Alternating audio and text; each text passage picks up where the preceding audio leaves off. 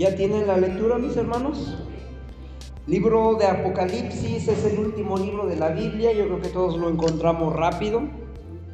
En el capítulo 22, versículo del 6 al 12, donde nos habla precisamente de la venida de nuestro Señor Jesucristo, porque su venida está cerca. ¿Cuántos lo pueden creer? Dice la bendita palabra del Señor así, y me dijo, estas palabras son fieles y verdaderas, y el Señor, el Dios de los espíritus de los profetas, ha enviado su ángel para mostrar a sus siervos las cosas que deben de suceder pronto. Ponga atención, son palabras del Señor. He aquí, vengo pronto, bienaventurado el que guarda las palabras de la profecía de este libro. Yo, Juan, soy el que oyó y vio estas cosas y después las hube oído y visto, me postré para adorar a los pies del ángel que me mostraba estas cosas. Pero él me dijo, mira, no lo hagas porque yo soy consiervo tuyo, de tus hermanos los profetas y de los que guardan las palabras de este libro. Adora a Dios. Y me dijo, no selles las palabras de la profecía de este libro porque el tiempo está cerca. El que es injusto, sea injusto todavía. El que es inmundo, sea inmundo todavía y el que es justo practique la justicia todavía, y el que es santo santifíquese todavía. He aquí, yo vengo pronto y mi galardón conmigo para recompensar a cada uno según sea su obra. Y leemos el 13, yo soy el alfa y la omega, el principio y el fin, el primero y el último.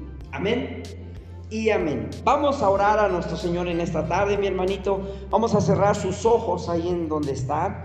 Vamos a pedirle que nos dé la revelación y que nos hable en esta tarde. Amadísimo Padre, Creador de los cielos y de la tierra, gracias Padre por tu palabra, Señor. Gracias por tus promesas, gracias Padre bendito porque tú has prometido que regresarías a esta tierra por tus hijos, Padre Santo. Gracias Señor porque tu venida está cerca, Padre, y nosotros la podemos sentir, Señor. Gracias Padre porque hoy podemos venir y alabar tu nombre, porque hoy podemos venir y buscar de tu presencia, porque hoy podemos venir, Padre, y buscar de tu palabra, Señor. A ti te damos gloria y te damos honra en el nombre maravilloso de nuestro Señor Jesucristo. Amén y amén. Aleluya. Mis amados hermanos, la bendita palabra del Señor nos hace referencia de que nuestro Señor Jesucristo dijo y prometió que Él viene pronto. No sé si usted lo cree, pero yo sí lo creo. Aquí podemos nosotros notar específicamente que Jesús vendrá rápidamente, que nuestro Señor Jesucristo vendrá repentinamente y esta esta venida que Él ha anunciado desde el principio de los tiempos, el Señor Jesucristo eh, vendrá en una hora que no nos imaginamos, en una hora que nosotros no esperamos, y, y dice la palabra que será en un abrir y un cerrar de ojos. Y nosotros debemos de creerlo así, mi hermano. Algo que yo quisiera que ustedes pudieran entender, que leyendo precisamente el libro 22 de Apocalipsis, que si usted se ha dado cuenta es el último capítulo de la Biblia, del último libro de la Biblia, nosotros podemos entender que al llegar al capítulo 22 podemos ver que para este entonces la serpiente ya le aplastaron la cabeza. Para este capítulo nosotros podemos entender que los rebeldes, tanto los ángeles como los humanos, ya están recibiendo su castigo, que ya se acabó la rebeldía que nosotros podemos entender que para llegar al libro de, Apocalipsis capítulo 22, la Babilonia, la gran Babilonia ya cayó, la gran Babilonia ya fue condenada y que nosotros podemos entender que aún la tierra ya fue cegada para ese entonces. Nosotros podemos entender que ya pasaron los dos testigos de los cuales nos habla la palabra, que nosotros podemos entender que para ese entonces ya pasaron los siete sellos, ya pasaron las siete copas, ya pasaron las siete trompetas que anuncia el libro de Apocalipsis. Para ese entonces el cielo y la tierra ya pasaron, nosotros podemos entender que para ese entonces ya hay una, una tierra nueva, unos cielos nuevos y que incluso la nueva Jerusalén, esa ciudad eh, o esa eh, ciudad cúbica, ese prisma, ya está establecido eternamente. Nosotros debemos de entenderlo, mi hermano, que para ese tiempo de Apocalipsis 22 ya pasó todo esto y que los libros que han acontecido en la palabra abarcan rápidamente la lectura bíblica para los que nosotros leemos la palabra. El reino que ha sido traído ya es un reino santo, ya es un reino de Dios, el reino universal en el cual nuestro Señor Jesucristo reinará para siempre. Y mire qué cosas que el enemigo siempre ha tratado de imitar lo que hace Dios, lo bueno que es Dios. Nosotros sabemos que Dios va a venir y va a reinar a través de Jesucristo en esta tierra por mil años juntamente con su esposa, porque ya también pasaron las bodas del Cordero ahí. Ya el Señor regresará casado. Nosotros podemos entender que en ese capítulo 22 estará un reino universal donde reinará la paz, porque el Señor Jesucristo estará reinando. Y mire lo que es el enemigo que siempre copia lo que Dios quiere hacer. Él no tiene creatividad y solamente imita lo que Dios hace. Para este entonces de la tribulación, Él levantará un reino a causa de, fuerza. Él levantará un reino y precisamente será un nuevo orden mundial. No sé si ha escuchado ese término y que sobre todo ahorita comenzará a tomar más fuerza, comenzará a tomar más auge este famoso nuevo orden mundial. Porque el enemigo quiere hacer o quiere imitar lo que Jesucristo hará cuando Él venga a reinar. Entonces, antes de que termine su tiempo en esta tierra, Él quiere levantar un gobierno nuevo que Él lo pueda reinar. Nosotros sabemos que en el tiempo de la tribulación que se acerca, mi hermano, estará constituido por siete años, tres años y medio de tribulación y tres años y medio de grande tribulación. Nosotros sabemos que en ese reinado Él se levantará y se dirá ser Dios y se quitará la careta y se mostrará para que todos lo puedan adorar. Entonces ahí los judíos verán que es el, el, Mesías falso, el anticristo que se ha levantado y que los ha engañado. Ahí es donde Israel se despertará, donde le quitarán la ceguera de los ojos y ellos podrán ver que verdaderamente el que habían crucificado era Jesús, el Mesías que ya vino y nos recibieron. Nosotros podemos entender que nuestro Señor Jesucristo entrará en su gloria y vendrá con una resurrección juntamente con todos sus santos y que nosotros permaneceremos en esa vida eterna a la cual el Señor nos está llamando, a la cual nosotros pertenecemos porque no somos de esta tierra. Nosotros si podemos entender en el capítulo 22 que ahí la muerte ya no tiene poder de entrometerse en la vida eterna. Ahí si nosotros podemos ver la muerte, el Hades, el infierno, ya está caducado, ya están desechados en el lago de fuego. Nosotros podemos entender que en el capítulo 22 ya pasó todo el apocalipsis que está anunciado y que aquí nosotros tenemos que saber que la muerte ya no tiene cabida en la vida eterna a la cual el Señor nos ha llamado. Y esta es nuestra esperanza, que nosotros ahora aspiramos a una nueva vida, una vida eterna juntamente con el Señor. Que los cielos y la tierra ya pasaron, pero sin embargo su palabra permanece para siempre. Amén. Nosotros debemos de saber que aquí en este libro, en el capítulo 22, los cielos ya fueron recreados la ciudad gloriosa de la Nueva Jerusalén ya está establecida y que ahora nosotros podemos ver en esa ciudad luz, belleza, santidad, gozo y la presencia de nuestro Dios y la bendita presencia del Cordero de Dios que ahora estará juntamente con nosotros como debió haber sido desde el principio de los tiempos antes de que Adán tomara la decisión de alejarse de la presencia de nuestro Señor. Nosotros podemos entender que todas estas son unas realidades eternas a las cuales Juan le había sido mostrado. Aquí yo quiero que usted entienda, mi hermano, Para empezar, ¿quién era Juan? Juan era el discípulo amado de nuestro Señor Jesucristo que incluso le permitía recostarse en su pecho.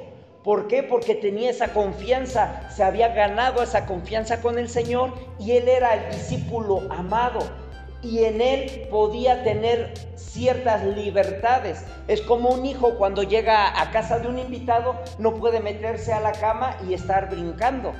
Sin embargo, si llega a su casa, se mete al cuarto, incluso de los papás, y se acuesta y está jugando porque tiene esa confianza, tiene esa libertad. Y lo mismo pasaba con Juan, el discípulo amado de nuestro Señor Jesucristo. Todo esto le fue mostrado por el Espíritu Santo. Y no es que él se haya imaginado las cosas, como dicen algunos, que a lo mejor estaba mal, que como ya estaba viejito, estaba delirando y que todo esto lo imaginó. Yo aquí quiero que sepa mi hermano que el libro de Apocalipsis, que fue inspirado por el Espíritu Santo, por eso está la palabra del Señor, no fueron pensamientos de Juan, sino que fue inspiración del Espíritu Santo mostrándole a Juan las cosas que habrían de suceder, las cosas que vienen. Si bien dice la palabra que para nosotros nuestro futuro está a lo lejos, para el Señor nuestro futuro ya es su pasado porque Él se mueve en una línea eterna y todo lo que Él ya vio, así como Juan, para nosotros está por suceder. Así como el partido que viene del Cruz Azul Santos.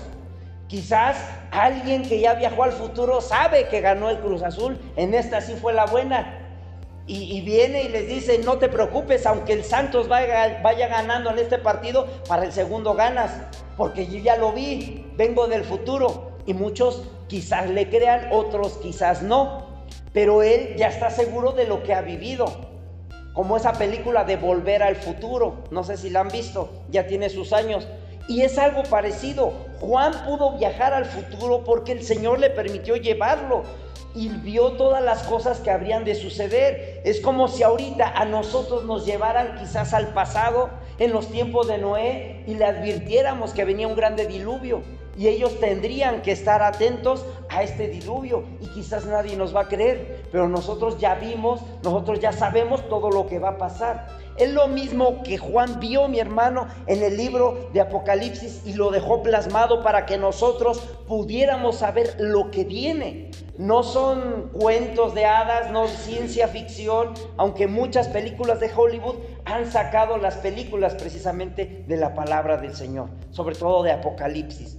Cuando nos hablan de Apocalipsis pensamos o lo relacionamos con una guerra, con el fin del mundo, con el fin de la humanidad, con Apocalipsis zombie, etc. Y la verdad que el libro de Apocalipsis es la revelación de Jesucristo para su pueblo, para su iglesia. Incluso Juan pudo ver qué le acontecería a la iglesia durante estos dos mil años, desde nuestro Señor Jesucristo hasta su venida.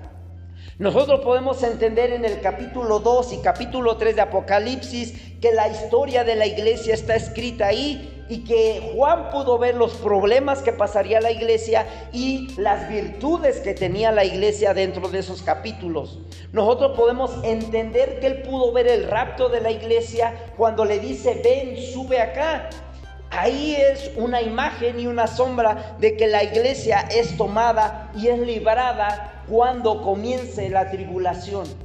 Nosotros debemos de entender que cuando comience la tribulación aquí en la tierra, que nos habla el libro de Apocalipsis capítulo 6, nosotros, mi hermano, ya no estaremos en esta tierra, nosotros ya, habremos, ya habremos sido tomados por el Espíritu Santo para presentársela al Cordero. ¿Cuántos pueden decir amén?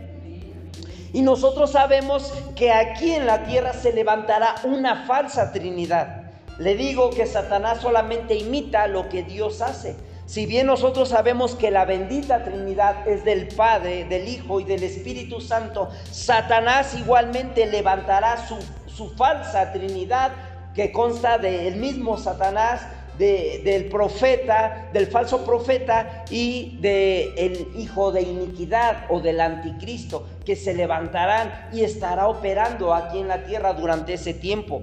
Nosotros debemos de saber que en esa Trinidad solamente vendrá mentira, vendrá rebelión en contra de Dios, porque hará todo lo contrario a lo que hace la bendita Trinidad de nuestro Señor. Aquí nosotros podemos ver que en este libro ya el infierno, la muerte y el diablo fueron destruidos, así como el falso profeta y el anticristo. ¿Por qué? Porque solamente su poder fue terrenal y fue temporal en esta tierra. Y nosotros sabemos que el Señor regresará a tomar el poder y el dominio sobre la tierra, ese reino, esa tierra que le habían sido conferidos y que es su herencia. Nosotros podemos hacer un énfasis primordial en la escritura y que nosotros de lo que acabamos de leer, mi hermano, nosotros sabemos que todo eso va a suceder. Nosotros debemos de estar seguros que todo eso va a pasar. Nosotros debemos de saber que Jesucristo viene, que la tribulación vendrá, mas sin embargo los hombres que hayan aceptado al Señor Jesucristo ya no estarán en esta tierra. Nosotros debemos de gritar y pedir que nuestro Señor Jesucristo regrese pronto por su iglesia. Nosotros debemos de pedir que Él venga pronto por nosotros y debemos de clamar y debemos de esperarlo ciertamente para que Él venga y nos lleve como su amada, como su novia, como su esposa, mi hermano. Aquí nosotros debemos de notar las características de estos, de estos versículos que acabamos de leer, que ciertamente son cortitos, son cortos los capítulos, pero son concisos y avanzan muy rápidamente. Aquí como que nos dejan ver que uno viene tras otro, tras otro. Si nosotros recordamos que la venida de nuestro Señor Jesucristo está muy cerca, vendrán siete años de tribulación aquí en la tierra. Y de todo eso nos habla el libro de Apocalipsis. Y en siete años pasarán todas estas profecías. Y nosotros debemos de estar atentos porque estos capítulos vienen uno tras otro, tras otro, tras otro. Y casi no nos dejan respirar. Vienen enseguida. ¿Por qué? Porque esto acontecerá de un momento a otro y se desatará todo rápidamente que ni nos vamos a dar cuenta. Tanto no nos vamos a dar cuenta como el eclipse de anoche. No sé si alguien lo vio. ¿Estaban durmiendo? Sí, yo también en la noche nadie lo veía. Pero déjeme decirle que fue un eclipse o una luna de sangre. Y las lunas de sangre sabemos que son señales para Israel. Para el 6 de junio vendrá uno que es eclipse total de sol. Será también señal para Israel. Las señales se están dejando venir, mi hermano, y así como esas señales, hay muchas que vendrán una tras otra y no estaremos viéndolas, estaremos distraídos con las cosas de este mundo y no estaremos atentos a lo que el Señor nos quiere dar a entender. No estaremos tomando la importancia ni las afirmaciones que vienen en el libro de Apocalipsis. Nosotros, mi hermano, debemos de, entender que esto va deprisa, esto va con ímpetu y que solamente los que estén escuchando de la palabra, los que estén metidos en el Espíritu, podrán saber lo que acontece para el final de los tiempos. La venida de nuestro Señor Jesucristo está cerca, mi hermano, y esto es inminente. Esto es a la de ya. En cualquier momento nuestro Señor viene. Yo ya llevo como un año y medio precisamente anunciando que el Señor Jesucristo viene por su pueblo. ¿Cuánto tiempo nos faltará? No se lo puedo decir, pero mientras el Señor nos dé aliento, nos dé fuerzas, seguiremos anunciando su bendita venida, porque yo creo lo que dice la palabra del Señor. Amén. Y usted quizás ha escuchado o ha dicho la frase que está escrita, he aquí yo vengo pronto. Y es una frase que contiene afirmación, es una frase que nos da seguridad, es una frase que la dijo nuestro Señor Jesucristo y que Él viene en breve, nos dice en el 20, que Él viene breve y he aquí que es bendito su Espíritu Santo que está en medio de nosotros y nos da esas afirmaciones. Estas afirmaciones van a ser tan rápidas que no las vamos a poder percibir. Por eso dice la bendita palabra que muchos apostatarán de la fe. Y es algo de lo que hoy en la mañana les estaba diciendo. ¿Quiénes van a apostatar de la fe? Pues los cristianos, los que han creído. Porque los que no han creído, esos no pueden apostatar. Porque ni siquiera han estado dentro de la fe, dentro de la gracia. Entonces, esta grande apostasía que viene, que nos dice el libro de Mateo capítulo 24, ¿A quién se les va a dar? A los cristianos, mi hermano. a los cristianos que estén durmiendo, a los cristianos que no tengan su mirada enfocada en Cristo, a esos cristianos les vendrá la apostasía. ¿Por qué? Porque llegará el tiempo de hambre. Ahorita cómo están subiendo los precios, toda la canasta básica, pero aún tenemos que comer. Pero llegará un día en el que no habrá que comer y quizás tengamos dinero y querremos comprar algo y no nos alcanzará todo lo que tenemos porque no hay que comer entonces ahí sí vendrá la grande tribulación. Ahí sí muchos apostatarán de la fe y querrán ponerse la marca y querrán dejar su fe y querrán dejar el camino con tal de poder comer, con tal de poder alimentarse. Mis hermanos, nosotros debemos de tener esa seguridad de que nuestro Señor Jesucristo viene pronto y que no importa los pecados que tengamos, que hayamos hecho, el Señor es fiel y justo para santificarnos y que ahora en Él nosotros podemos tener la vida eterna. Si bien cuando eh, el apóstol Juan termina el libro de Apocalipsis dice, amén, ven Señor Jesús. ¿Por qué? Porque él quizás pudo entender todo lo que venía para la tierra y al final él lo ve como un suspiro y dice, ay, sí, ven Señor Jesús, ven por nosotros. Y déjeme decirle que la verdad, yo ya este año también estoy así como el apóstol Juan. Estoy clamando, Señor, ya ven, Señor, ya ven.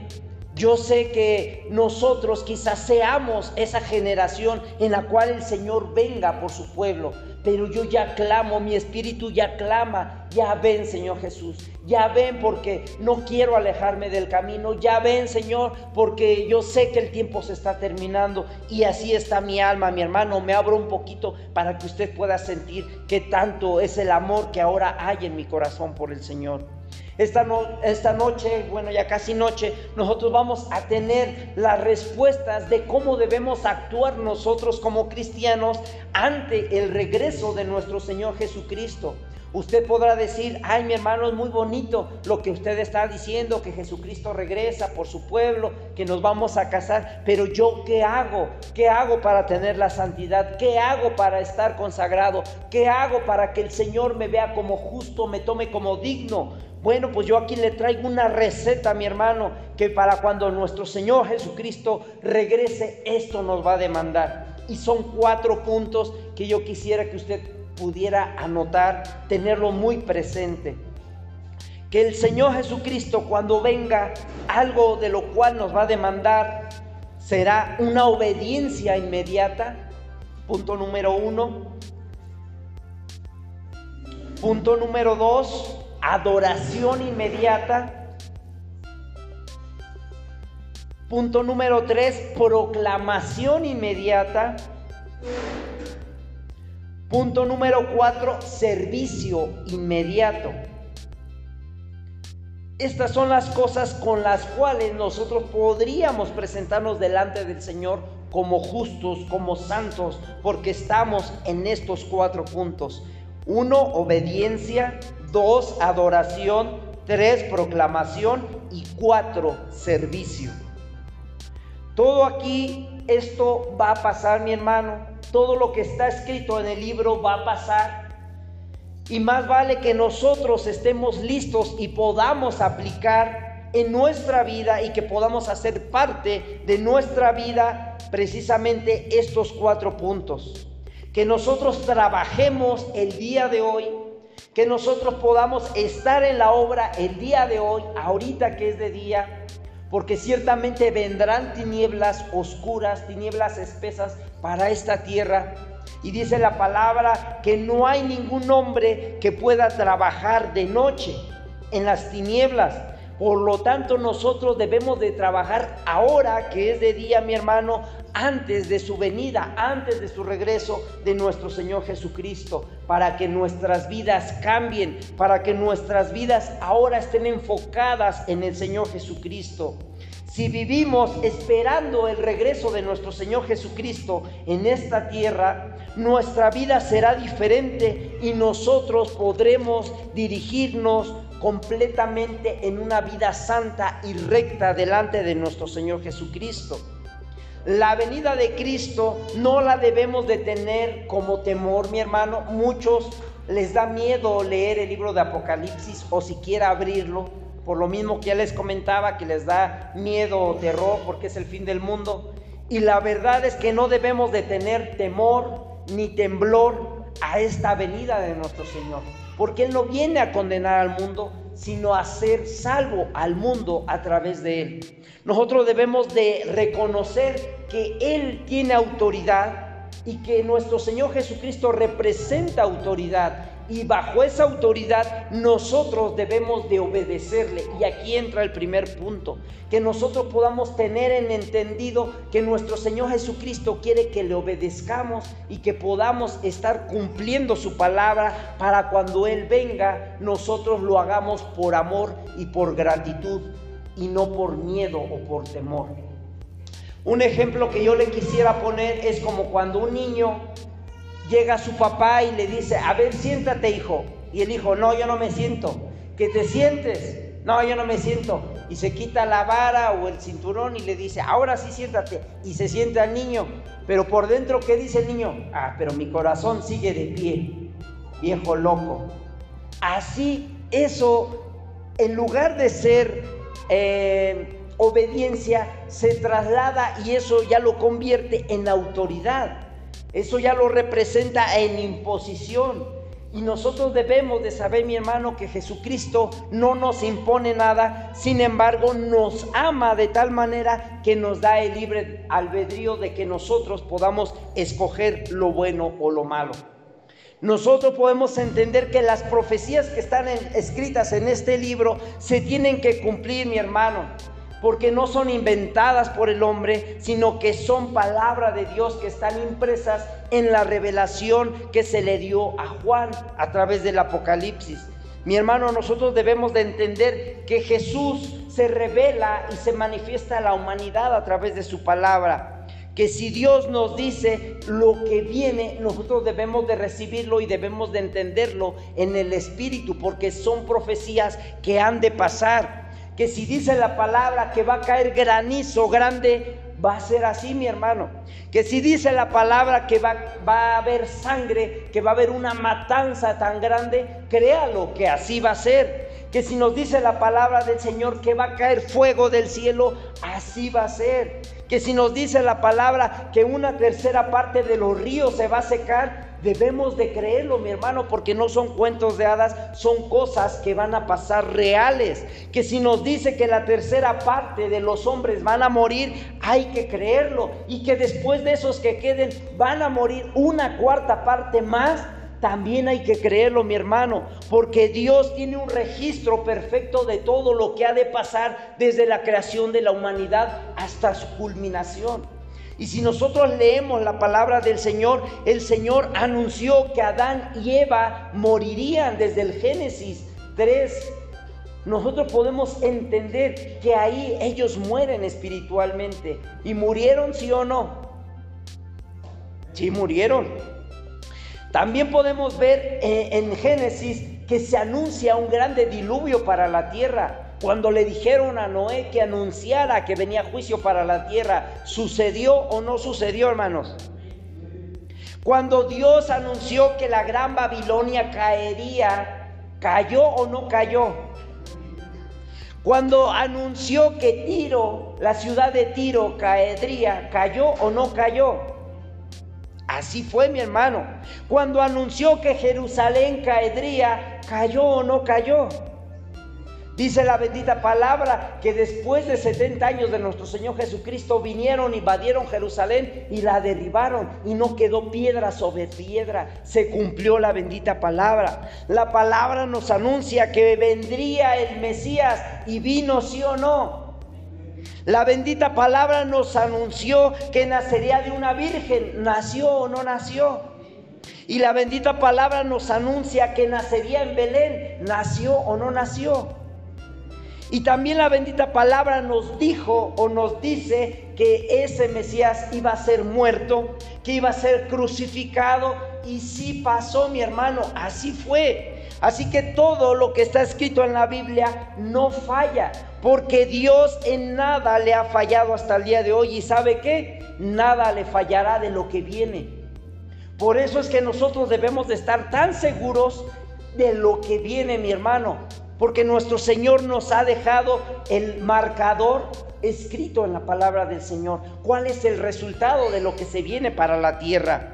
Nosotros sabemos que nuestro Señor nos ha dejado lo que viene para esta tierra para que nosotros nos podamos prevenir, para que nosotros podamos estar listos. Si nosotros nos vamos a los tiempos de Noé, estaba anunciado que vendría el profeta, estaba anunciado que vendrían los Mesías, estaba anunciado que vendrían los anticristos, pero que serían falsos.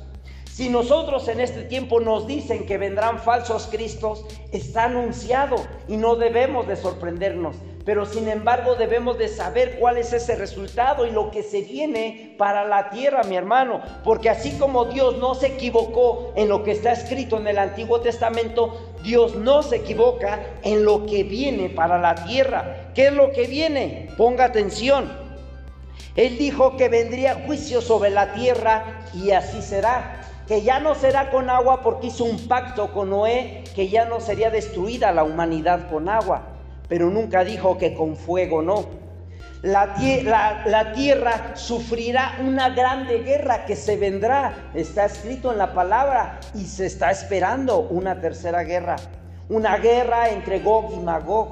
Nosotros debemos de estar eh, con una visión de lo que se viene para la tierra. No son cosas buenas, mi hermano.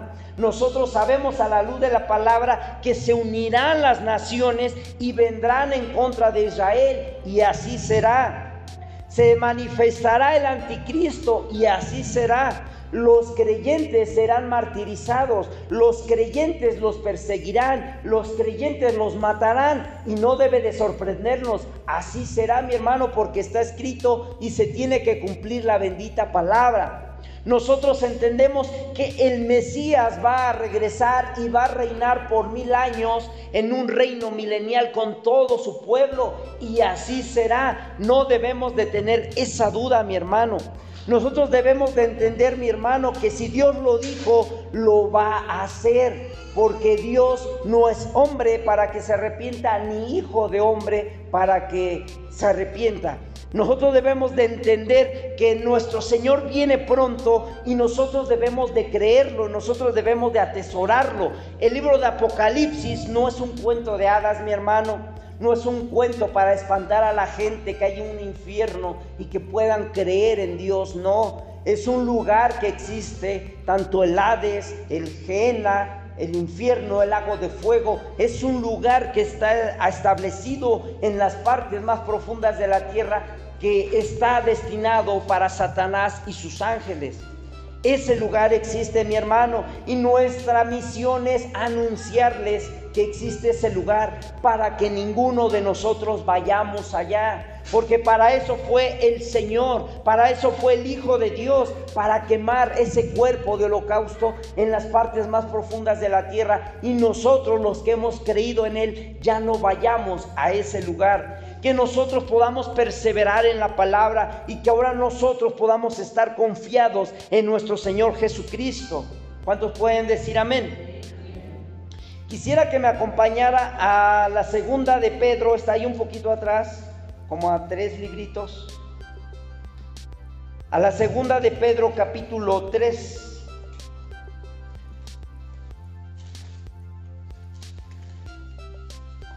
Porque muchos, como en el tiempo de los apóstoles, mi hermano, han de estar diciendo, es que ese cuento yo ya lo escucho, desde que conozco la religión. Ese cuento ya me lo decía mi papá, me lo decía mi abuelito, y yo no veo que pase nada. Yo no veo que acontezca nada en esta tierra y sigue siendo la misma, sigue siendo igual. Y déjeme decirle que la tierra no es igual. La tierra ya cambió desde Adán, ya no es la misma tierra. Vamos a segunda de Pedro, capítulo 3, y que podamos leer desde el 1 hasta el 18, mi hermano. Porque hay algo muy interesante aquí. Y si tiene título su Biblia, podrá notar que en la parte de arriba dice, el día del Señor vendrá. Amén. Ahí nos los está confirmando el apóstol Pedro. Primero vimos a Juan, ahora estamos viendo a Pedro. Y nos dice así la bendita palabra. Segunda de Pedro capítulo 3 versículos del 1 al 18. El día del Señor vendrá. Amados, esta es la segunda carta que os escribo y en ambas despierto con exhortación vuestro libre entendimiento, para que tengáis memoria de las palabras que antes han sido por los santos profetas. Fíjese que ahí hace referencia a los profetas que anunciaron lo que ha de venir y del mandamiento del Señor y Salvador dado a vuestros apóstoles. Sabiendo primero esto, que en los postreros días, y ya estamos cerca de esos postreros días, mi hermano, vendrán burladores andando según sus propias concupiscencias y diciendo, ¿dónde está la promesa de su advenimiento? Aquí muchos, como en ese tiempo, estarán preguntando, ¿dónde está la venida de su Jesús? ¿Dónde está la venida de su Mesías? Yo no veo que esto pase. Yo no veo que esto acontezca, para mí que son cuentos. Dice la palabra que vendrán burladores. Así que no se sorprenda mi hermano que muchos se burlen de nosotros, que muchos se burlen de la palabra porque estamos anunciando la venida de nuestro Señor. Muchos vendrán burlándose, está escrito y se tendrá que cumplir. Dice en el 3, sabiendo primero esto, que en los postreros días vendrán burladores andando según sus propias concupiscencias y diciendo, ¿dónde está la promesa de su venida? Porque desde el día en que los padres durmieron, todas las cosas permanecen así desde el principio de la creación. Y muchos podrán decirnos lo mismo, mi hermano, que están esperando la venida de nuestro Señor Jesucristo y que nada ha cambiado, que la tierra es la misma desde el principio. En el 5 nos dice, estos ignoran voluntariamente que en el tiempo antiguo fueron hechos por la palabra de Dios los cielos y también la tierra, que proviene del agua y por el agua subsiste. Por lo cual el mundo de entonces pereció enegado en agua. Fíjese, ahí nos está hablando que el mundo que ya existía fue tapado con agua. En el 7, pero los cielos y la tierra que existen ahora están reservados por la misma palabra, guardados para, ¿qué dice? El fuego en el día del juicio y de la perdición para los hombres impíos. Leíamos en Apocalipsis que estos hombres ya estarán teniendo su condenación. Y mire que ahí nos está haciendo referencia del diluvio que vino con Noé que toda la humanidad fue exterminada, pero sin embargo, por la misericordia de Dios, Noé puede salir con toda su familia y de ahí se vuelve a poblar. Y Dios está anunciando que por la misma palabra ellos subsistieron, pero que anuncia vendrá juicio de fuego para la tierra y nosotros debemos de saber que eso es para los hombres impíos, mi hermano. Por eso aquí nosotros podemos asegurar que los hombres justos ya no estaremos en esta tierra, porque el Señor nos habrá tomado y no condenará al justo con el injusto. No condenará al justo con el impío, mi hermano. Aquí nosotros debemos de entenderlo. En el 8 nos dice, mas, oh amados, no ignoréis esto y esto también téngalo muy presente, se lo he dado en algunos discipulados. Segunda de Pedro 3:8 nos dice, "Mas oh amados, no ignoréis esto, que para el Señor un día es como mil años y mil años como un día." Y quizás esto es literal, mi hermano, pero nosotros debemos de entenderlo que para el Señor esto no lo debemos de ignorar y que realmente así puede ser. Y que para Él un año para nosotros son mil. Y al revés, para Él mil, para nosotros un año o para Él. Que nosotros podamos entender esto, mi hermano, que nuestro tiempo, nuestro cronos, no es el mismo de nuestro Señor, porque Él vive en el tiempo, Cairo, y que nuestro tiempo es muy diferente al del Señor. En el 9 nos dice, el Señor que dice, no retarda su promesa según algunos la tienen por tardanza. Esto es algo que quiero que usted analice y que lo grabe en su mente, mi hermano. Que si ciertamente no es nuestro mismo tiempo, nosotros quizás ya estamos pensando que el Señor retrasó su venida, que para nosotros ya es tardanza su venida, pero que recordemos que para algunos ya la tienen por tardanza, pero que no es nuestro tiempo, el tiempo del Señor. Que el tiempo del Señor es perfecto y a su tiempo vendrá por su pueblo, vendrá por su iglesia. Dice en la segunda parte, sino que es paciente para con nosotros, no queriendo que ninguno perezca, ya ve que el Señor no quiere que nosotros perezcamos, sino que todos procedan al arrepentimiento. Pero el día del Señor vendrá como ladrón en la noche, en el cual los cielos pasarán con gran estruendo y los elementos ardiendo serán deshechos y la tierra y las obras que en ella hay serán quemadas. Vea qué grande tribulación vendrá para la tierra, mi hermano, que toda esta destrucción vendrá sobre los moradores de la tierra. En el 11 nos dice, puesto que todas las cosas han de ser desechas, como no debéis vosotros andar en santa y piadosa manera de vivir. Mis hermanos, ¿cómo no podremos nosotros dirigirnos en una vida recta delante del Señor si Él nos está librando de todas estas catástrofes que vendrán para la tierra?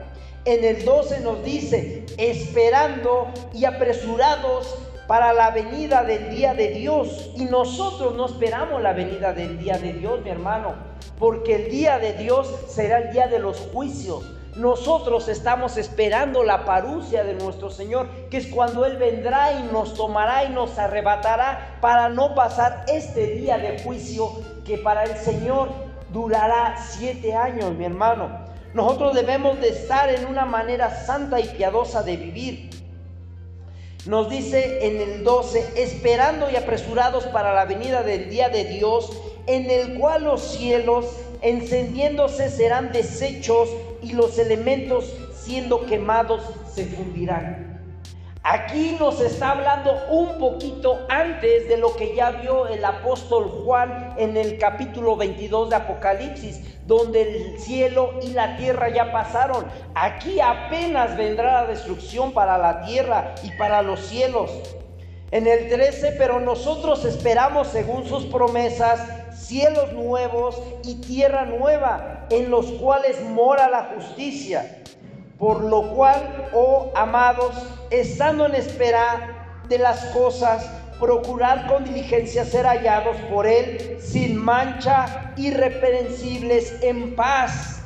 Y tened entendido que la paciencia de nuestro Señor es para salvación, como también nuestro amado hermano Pablo, según la sabiduría que le ha sido dada, os ha escrito Aquí ya se involucra también a Pablo, mis hermanos, y ya no solamente es Juan, sino es Pedro y asimismo Pablo, que es el perito arquitecto de la iglesia, en la cual nosotros podemos estar confiando que nos está dando las instrucciones para regresar al Padre a través de Jesucristo y esperar esa bendita parucia.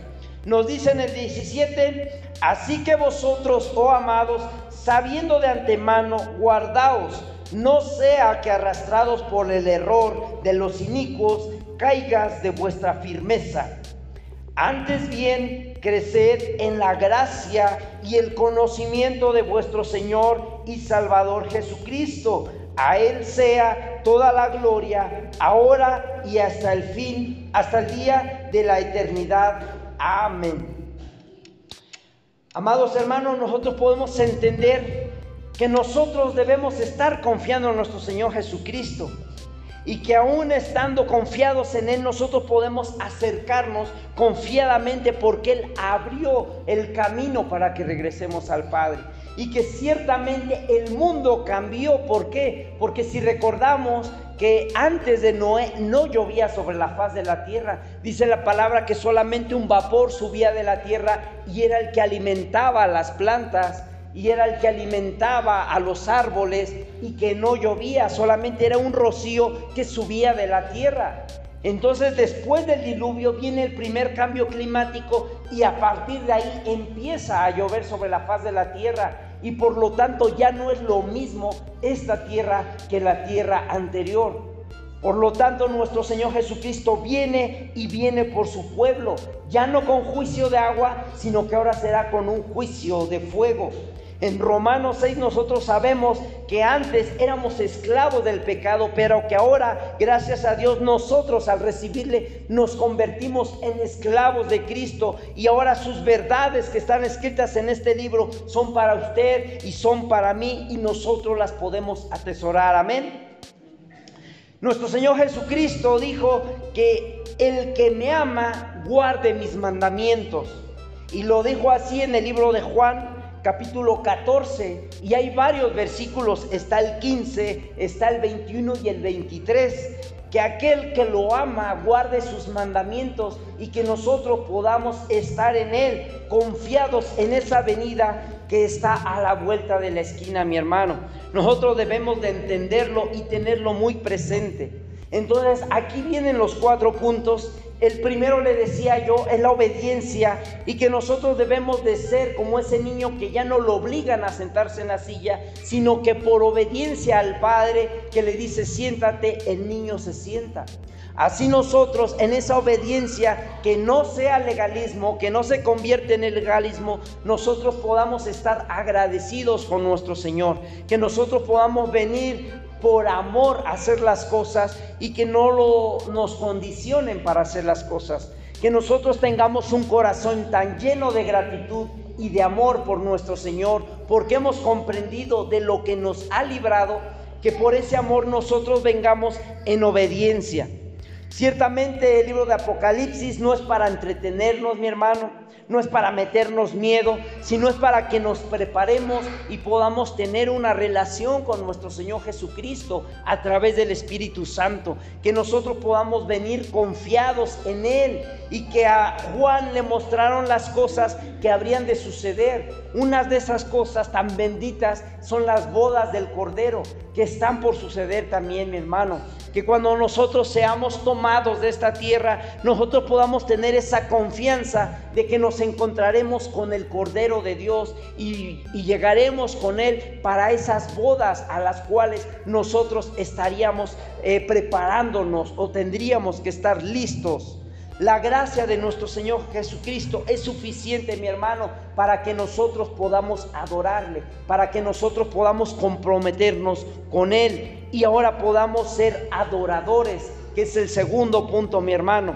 A través de la gracia nosotros podamos ser adoradores reales. Dice la palabra que Él está buscando adoradores.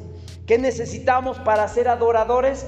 Bueno, que tengamos gratitud, que nosotros podamos agradecer por lo bueno y por lo malo, que nosotros podamos ser unos adoradores reales y verdaderos, que nosotros podamos tener alabanza en nuestro corazón, que nosotros podamos anunciar sus obras y recitar sus alabanzas que están en la palabra, que nosotros podamos tener ese amor tan grande que es la presencia de nuestro Dios y que nosotros nos podamos enamorar de Él, porque esa es la misión de nosotros, mi hermano, que podamos llevar a la novia a que se enamore de nuestro Señor Jesucristo que nosotros podamos tener confianza en Dios y que nosotros podamos saber que no importa cuál sea el problema que nosotros tengamos, sea chico o sea grande, nuestro Señor es un problema diminuto que puede resolver en cualquier momento.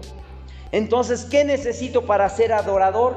Tener gratitud, tener alabanza, tener amor y tener confianza en nuestro Señor Jesucristo para ser un verdadero adorador, mi hermano. El punto número tres es que podamos predicar la palabra del Señor, que podamos predicar las cosas, las profecías que están escritas en este libro y que nosotros necesitamos esparcir la bendita palabra de nuestro Señor. Porque si bien sabemos que el Señor regresa pronto, que nosotros podamos anunciar esto a todas las personas que nosotros podamos tener a nuestro alrededor. en nuestro núcleo familiar, en nuestro círculo de trabajo, que nosotros podamos advertirles que viene un juicio para la tierra, pero que Jesucristo nos quiere salvar de ese juicio que se, que se viene.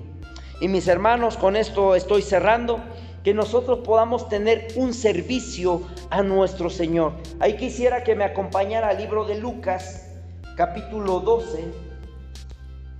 Y con esto vamos cerrando, mi hermanito. Lucas capítulo 12.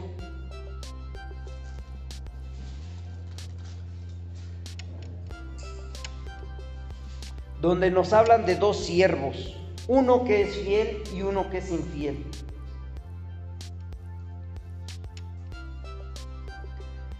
Desde el 35, Lucas 12, 35. Nos dice la palabra del Señor así, hablando del siervo vigilante. Estén ceñidos vuestros lomos y vuestras lámparas encendidas, y vosotros sed semejantes a los hombres que aguardan que a su Señor regrese de las bodas, para que cuando llegue y llame, le abran enseguida. Bienaventurados aquellos siervos a los cuales su Señor, cuando venga, les halle velando. De cierto os digo que se ceñirá y hará que se sienten a la mesa y vendrá a servirles. En el 38, y aunque venga a la segunda vigilia, y aunque venga a la tercera vigilia, hablando de las vigilias en la noche, si los hallare así, bienaventurados son aquellos siervos pero sabed esto, que si supiese el padre de familia qué horas el ladrón habría de venir, velaría ciertamente y no dejaría minar su casa. Vosotros pues también estad preparados porque a la hora que no pensáis el Hijo del Hombre vendrá. Mis hermanos, aquí nosotros debemos de ser como ese siervo vigilante que da su servicio por el Señor y está en todo tiempo velando nos deja entrever la palabra del Señor, su venida del Señor quizás sea en la noche, en la segunda o tercera vigilia, que es cuando el sueño es más pesado y más profundo. Ahora veamos lo que hace el siervo infiel. Dice en el 41, entonces Pedro le dijo al Señor, ¿dices esta parábola a nosotros o también a todos? Y dijo el Señor, ¿Quién es el mayordomo fiel y prudente al cual su Señor pondrá sobre su casa para que a tiempo les dé su ración? Bienaventurado aquel siervo al cual cuando su Señor venga le halle haciendo así. En verdad os digo que le pondrá sobre todos sus bienes. Y ojalá seamos nosotros, mi hermano.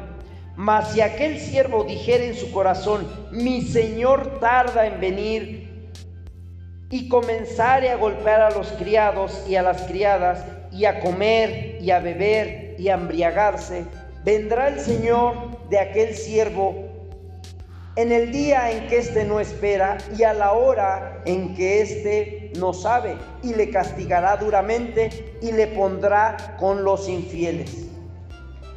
47. Aquel siervo que conociendo la voluntad de su Señor, no se preparó ni hizo conforme a su voluntad, recibirá muchos azotes.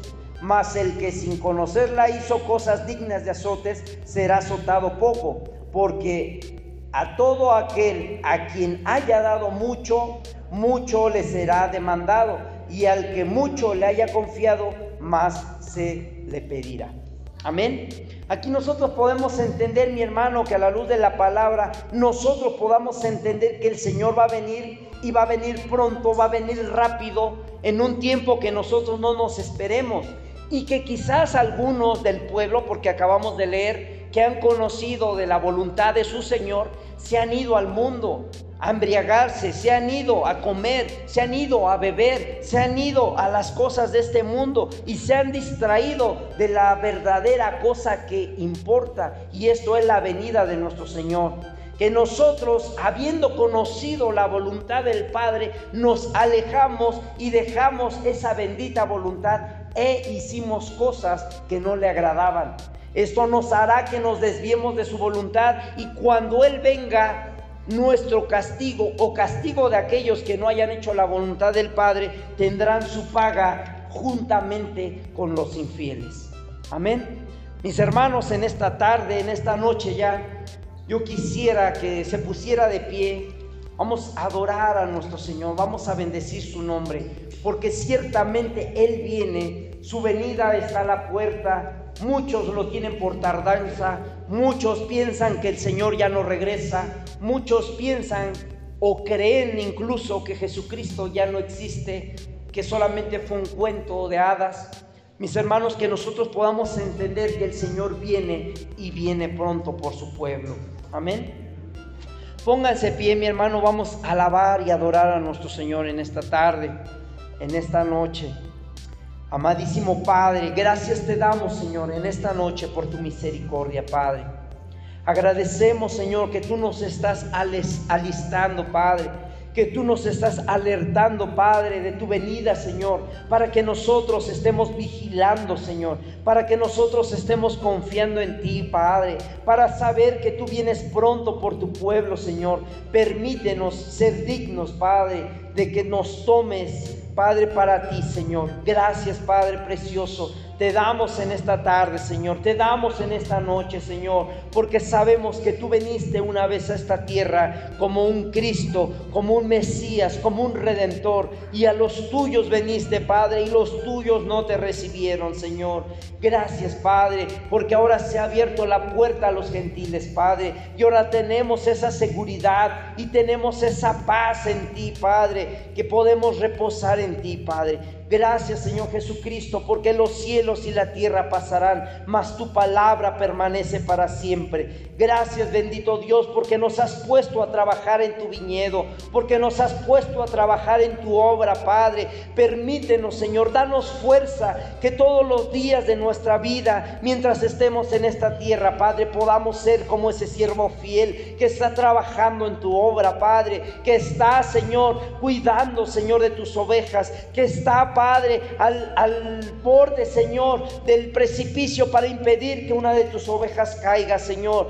Gracias, Padre, porque tú nos has puesto, Señor, para trabajar, Padre. Porque tú nos has puesto, Señor, para anunciar las buenas nuevas. Porque tú nos has puesto, Padre, para anunciar tu evangelio y advertirle a la humanidad que hay un juicio que viene para la tierra. Un juicio de fuego, Señor. Danos fuerzas, danos ánimo, danos palabras, Señor. Aún yo te pido, yo clamo por cada uno de mis hermanos, Señor, que no están esta tarde, Padre. Que tú puedas bendecir su vida, que tú puedas transformar su vida y que sean adoradores tuyos, que puedan ellos proclamar que tú vienes pronto, Padre, que ellos puedan estar dispuestos a tu servicio, Señor, que ellos puedan venir ante ti, Padre, con un corazón contrito y humillado, Señor. Sabemos que tú regresas pronto, Padre. Permítenos estar trabajando en tu obra para que cuando tú regreses, Señor, nos encuentres trabajando, Padre, nos encuentres haciendo bien Señor.